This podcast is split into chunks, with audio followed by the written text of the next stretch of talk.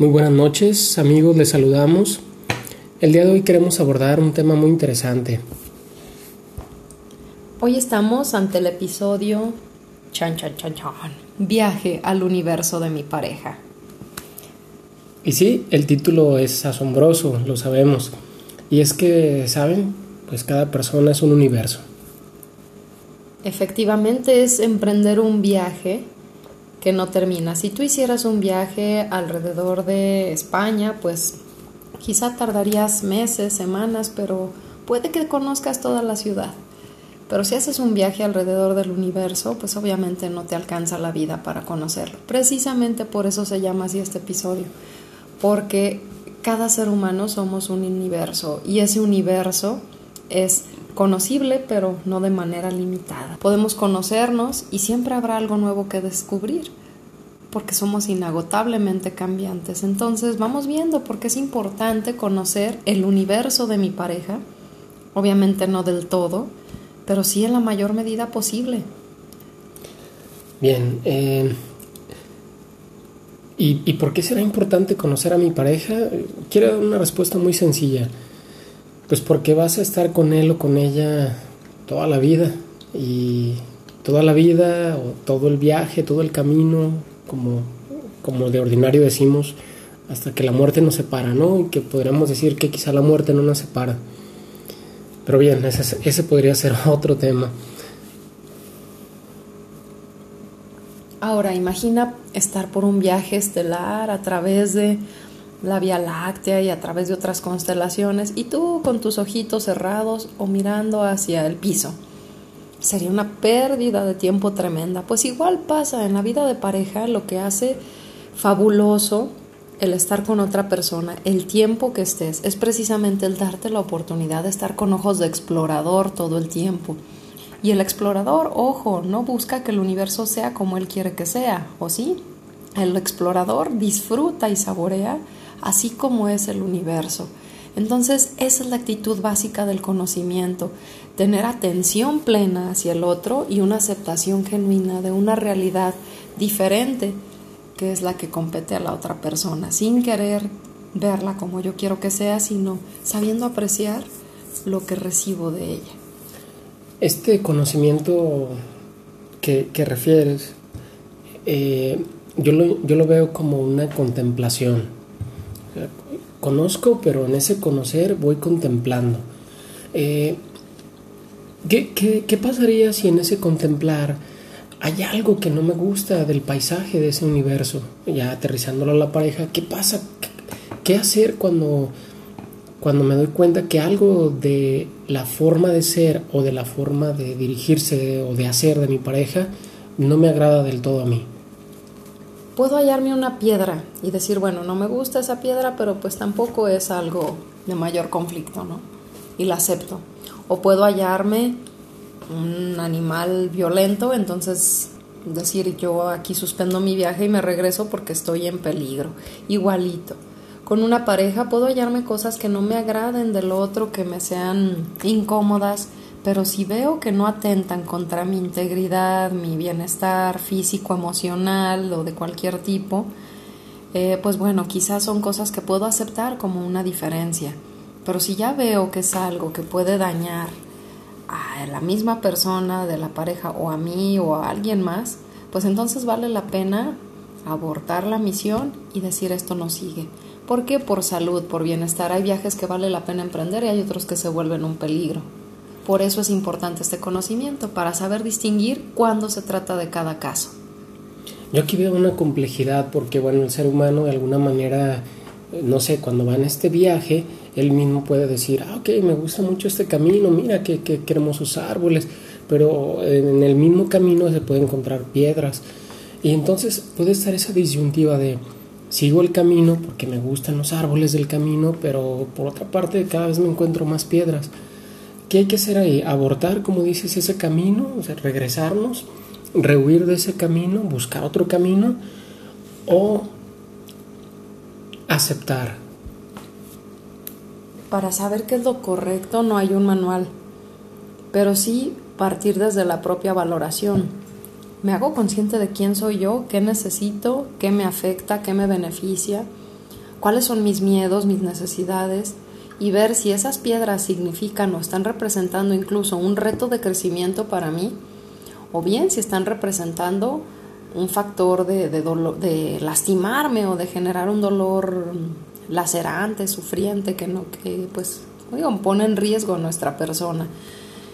Por eso necesitamos estar bien conscientes de nosotros como viajeros, saber a este viajero cómo le sienta esas piedras. ¿Le están lastimando o le están motivando a, a crecer, a saber esquivar? Entonces, pues bueno, no nos quedamos obviamente con lo primero que vemos cuando estamos de viaje, profundizamos, ahondamos en esquinas, recovecos, rincones, porque eso es lo que precisamente enriquece el viaje y hace descubrir el sentido del mismo, si tiene sentido o no seguir adelante con el mismo. Y si lo sabemos disfrutar, se vuelve una aventura, quizá no perfecta porque hallamos cosas que no nos gustan, pero sí extraordinaria.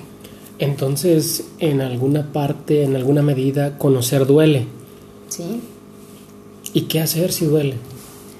Aquí pasa algo. ¿Recuerdan en el episodio anterior? Y si no lo recuerdan, es importante que lo vean. En que lo escuchen, que lo vean en, su listado y digan, este es el anterior y de ahí lo tomen.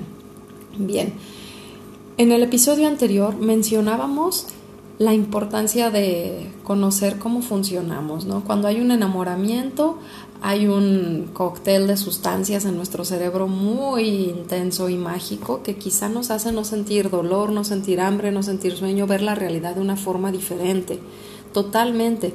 Cuando entramos en esta fase de conocimiento o estamos más aptos para ella, es cuando este flujo de hormonas y sustancias que se llaman neurotransmisores se calma un poquitito y entonces eh, somos capaces de identificar más cosas que antes no veíamos. Entonces, cuando estamos en este momento de ahora sí identificar, estamos más alertas de qué es lo que estamos recibiendo y esto nos habla de que estamos madurando en una relación. Si seguimos eternamente, para empezar no se puede, pero si seguimos en esta euforia, en este no ver defectos, en esta sensación de que estoy en la nube nueve del universo, es porque todavía no madura una relación. Una relación que está madurando empieza por encontrarse cuestionamientos, preguntas, descubrir detalles que como dices pueden doler ¿Qué hacer con esto? Primero, ver que es un signo de que esta relación está madurando. Segundo, ver que es un signo de que estoy permitiéndome estar alerta, de que no me estoy engañando ante una situación, porque también a veces pasa que por evitar el dolor nos engañamos, justificamos cosas inaceptables, como la violencia física o psicológica, y eso puede ser muy peligroso. Entonces es saber que ese dolor es necesario para madurar en una relación y quizá necesario para saber si esa relación merece seguir adelante o merece un alto. Y entonces es agradecer ese dolor porque ese dolor está ahí como un maestro, un maestro que te invita a estar más consciente. Cuando tú te lastimas y te duele el brazo, estás más consciente de tu brazo. Quizá antes de ese dolor ignorabas tu brazo en todo el día, ¿no? Entonces igual aquí el dolor te está invitando a más conciencia. Ok, me, encanta la forma en la, que, en la que precisas el tema del dolor en una relación de pareja. Eh, esto me surge, bueno, te voy a hacer una pregunta a lo mejor absurda, ¿verdad? Eh, pero aún así quiero hacerla. ¿Cuál podría ser el momento más adecuado en la vida de un ser humano, sea hombre o sea mujer? En mm, momento quiero referirme a edad, edad biológica, para saber que ya está preparado para llegar a conocer a quien podría ser su compañero de viaje? Híjole, es una pregunta muy... Absurda. No, interesante y controversial era la, palabra que buscaba. ¿Por qué? Porque por una parte, o sea, sé que hay quien se enamora desde el preescolar, literalmente, y a veces el enamoramiento se basa en necesidades, en carencias. Necesito algo y encuentro a alguien en quien veo o fantasío que tiene aquello que necesito, pues me engancho y de ahí surge un enamoramiento. Entonces no le podemos decir al niño que no se enamore de su compañerita o de su maestra o a la niña, no, espérate hasta que tenga cierta edad porque si no es incorrecto enamorarte. Enamorarse puede ser parte de la naturaleza humana y de su maduración psicológica y de ir eh, escalando etapas, incluso en el desarrollo psicosexual Yo creo que más de alguien ha escuchado a Sigmund Freud y es otro tema, pero tiene relación con esto. Lo que sí es el momento de tomar decisiones. El momento de tomar decisiones para eh, poder distinguir estoy en capacidad de hacer vida con alguien o no. En promedio es alrededor de los 21 años, que es cuando el cerebro termina de madurar. Antes de esto, el cerebro no ha madurado. El cerebro madura de atrás hacia adelante y la zona más hacia adelante de nuestro cerebro es la que nos permite tomar decisiones de una forma más responsable, eh, prever consecuencias, todo lo más superior de nuestra capacidad que imaginemos está ahí. Y una persona más joven todavía no desarrolla esto, entonces es riesgoso que tome decisiones a largo plazo, como un matrimonio o una relación permanente. No quiere decir que todo mundo es indispensable que llegue hasta 21 años, pero sí es una edad aproximada en la que se da esta maduración y que lo ideal es que una decisión a largo plazo se tome ya con un cerebro un poquito más maduro. Y, bueno, eh, no hay ley que prohíba enamorarse, no sé, a los, como decías, desde el preescolar, ¿no? A la secundaria, a la prepa. Eh, y el, el, punto en el que quisiera centrarme este, es si el cerebro termina de madurar en promedio a los 21 años y entonces una persona mm, cuando deja de conocer a su pareja como veíamos cuando dejamos de conocer al universo todavía los más brillantes este, astrónomos no han terminado de conocer el universo, todavía se descubren cosas. Es más, no nos vayamos tan lejos, sobre el cerebro humano todavía no se conoce todo descubrimientos, nuevas funciones, nuevas cuestiones. Entonces, a otro ser humano, pues nunca lo terminas de conocer. Para empezar, porque lo que ya conoces puede cambiar. El ser humano está en constante cambio a la medida en la que se lo permite. Yo puedo conocer a alguien en el 2018 y decir, tiende a reaccionar de esta manera, hacer esto, hacer aquello. Pero pasa el tiempo y esa persona a lo mejor cambia su forma de reaccionar, de ver el mundo y a veces el problema está en que no soltamos los conceptos anteriores que tenemos de una persona y no la dejamos crecer. Y entonces el conocer también implica dejar crecer al otro y eso lo vuelve más retador todavía. Entonces las, no sé, una pareja que tienen 50 años de casados no terminan de conocerse, siguen en este proceso de, de seguirse conociendo, pues suponiendo que cada uno de edad tenga en promedio, no sé, imagínate, 80 años él, 80 años ella, 50 años de casados. Fíjate que si preguntamos, habrá parejas que te digan, no, yo todavía no termino de conocer, todavía hay cosas que me sorprenden. Y curiosamente, quizá te topes parejas que digan, sí, uy, yo le conozco como la palma de mi mano. Para empezar, esa persona, después de que te diga eso, pídele que dibuje la palma de su mano y lo más seguro es que no la dibuje exacta. Aquí, ¿qué pasa? Quien dice conocer a otro lo que tiene es una necesidad de control y tiene la fantasía de que a partir de lo que este, ha asimilado del otro cree conocerlo, que es diferente. Es una creencia el, el, sentir que conozco al otro. Y sí puedo acertar en que, no, ya sé que si le digo tal cosa va a reaccionar de tal modo, pero puede sorprendernos y a veces el sentir la certeza, la seguridad de que conozco a otro, limita, como digo, el crecimiento. Oye, ¿qué, es lo que hay que conocer de nuestra pareja? Hay que saber observar. Como les digo, como si estuviéramos ante un paisaje cada día novedoso. Solo observar, sin juzgar ni criticar, solamente estar atentos y observarlo y dejarle ser. Y eso te lleva a un conocimiento un poco más profundo, para empezar, lo que conocemos siempre está como empapado de lo que yo creo, de lo que yo pienso. Siempre que conocemos algo lo hacemos filtradito, ¿no? Desde nuestras creencias. Pero si estoy atento, pues estoy más habilitado para que ese conocimiento sea más genuino. Pero entonces en este conocer no implica el que yo le pregunte al otro, porque quisieran lo que me estás refiriendo pareciera como, como que el conocimiento es observar, o sea, observo y aprendo del otro entonces, ¿no es posible preguntar al otro sobre ah, su vida, vaya?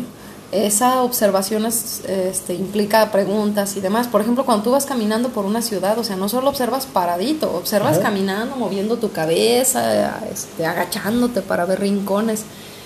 Eso es lo similar con una persona, o sea, puedes hacerle preguntas, puedes este, acompañarla en ciertas circunstancias, etcétera. Puedes ver incluso sus actividades cotidianas, o sea, todo, el diálogo pues claro que es clave, no es la única cuestión porque verbalmente solo compartimos un 15% de quienes somos, pero ese 15% no deja de ser valioso. ¿Por qué? Porque también es parte de lo que nos hace conocernos y hasta seguir enamorándonos, las opiniones, los sentimientos expresados, los pensamientos del otro. Ok. Eh, no sé si podamos hacer una especie de, de ejercicio. A ver, yo te voy a hacer preguntas sobre mí y tú das la respuesta. Y vamos a ver a cuántas latinas. ¿Te parece? Cinco preguntas, ¿sale? Y si quieres, y luego igual tú me haces cinco preguntas sobre ti y ya yo doy la respuesta. Creo que eso va a ser muy interesante. Uh. Ok. Em, a ver, dime, este, ¿cuál es mi equipo de fútbol eh, favorito? Tristemente, el malaventurado Atlas. Bien, respuesta correcta. Eh, este, ¿Y del, del fútbol europeo? Tristemente el malaventurado Barça. sí, ok. ¿Cuál es mi color favorito? Ah, el rojo. Mm, muy bien. ¿Y cuál es este, la verdura que no consumiría? ¿Verdura? Porque se me viene a la mente una fruta. Eh, ok, bueno, la fruta que no consumiría. Sandía. bueno, pero es que hay una historia, pues muy bien, la sandía. Falta una, llevas cuatro correctas. Eh, la última, dime cuál es em, el santo al que yo ah, le tengo, vaya, mucha devoción y que lo considero mi principal intercesor. Es que ocupaba ponerte una difícil para que San Agustín. Ay, sí. Muy bien, 5 de 5. Muy bien. Ok. No te vayas a sentir mal si no me sé ninguna teoría, va. Acuérdate que soy hombre, los hombres tenemos el cerebro diferente. Ok, a ver. Em, ¿Cuál es. Eh, tu equipo de fútbol? Vámonos así, básico, algo leve. Bueno, el equipo de fútbol europeo, solo ese, europeo. ¿El que más te gusta o el que menos te gusta?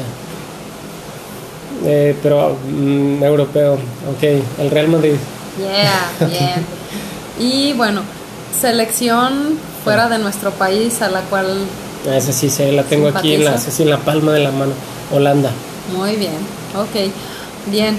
Eh, ¿Cuál es una de las, de las ciencias que más me apasiona en la vida? La neurociencia. Exacto, muy bien. Yo creo ya lo notaron. bien, llevo tres, ok. Ok, si no hubiera estudiado psicología, ¿qué hubiera estudiado? Medicina. bien. Llevas cuatro, ¿verdad? Cuatro. Muy bien. Ahora, em,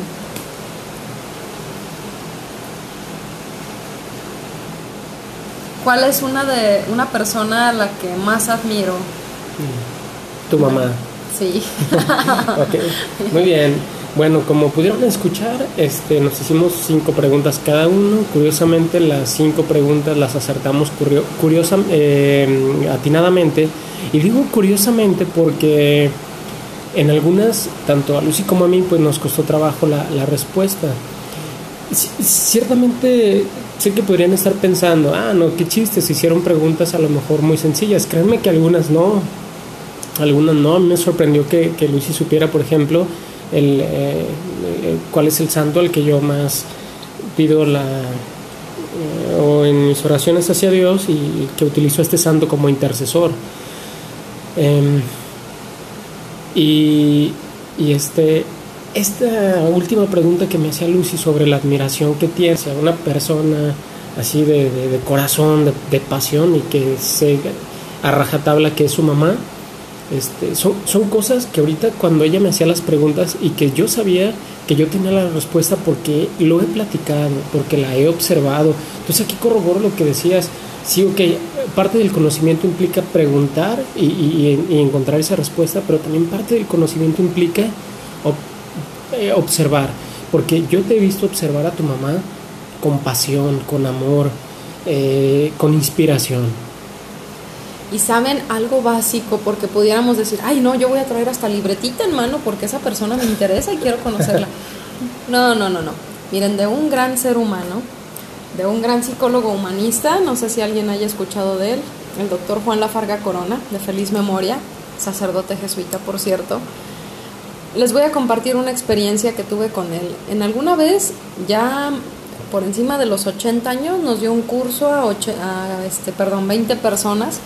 Una sola vez le dijimos nuestro nombre y fue suficiente para que durante el taller de todo el fin de semana a cada uno nos hablara por nuestro nombre sin confundirnos, sin pronunciar mal los nombres. Eh, y alguien le preguntó, perdón doctor, pero ¿usted cómo le hace para no equivocarse al hablar nuestro nombre cuando incluso necesitaba una bocinita y un micrófono para ser escuchado en un salón pequeño? Dice, mira, la principal vitamina para la memoria es la motivación, el interés. Y como a mí me interesa conocerte, por eso me aprendo tu nombre.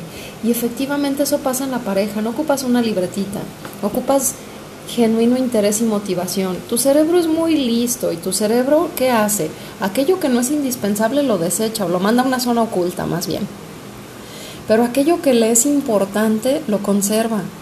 Entonces, una forma en la que se hace evidente que tu pareja te importa es que conservas. Obviamente a lo mejor no vas a conservar con lujo de detalle qué comió ayer o cosas por el estilo, porque volvemos al punto, hay cosas más relevantes que otras.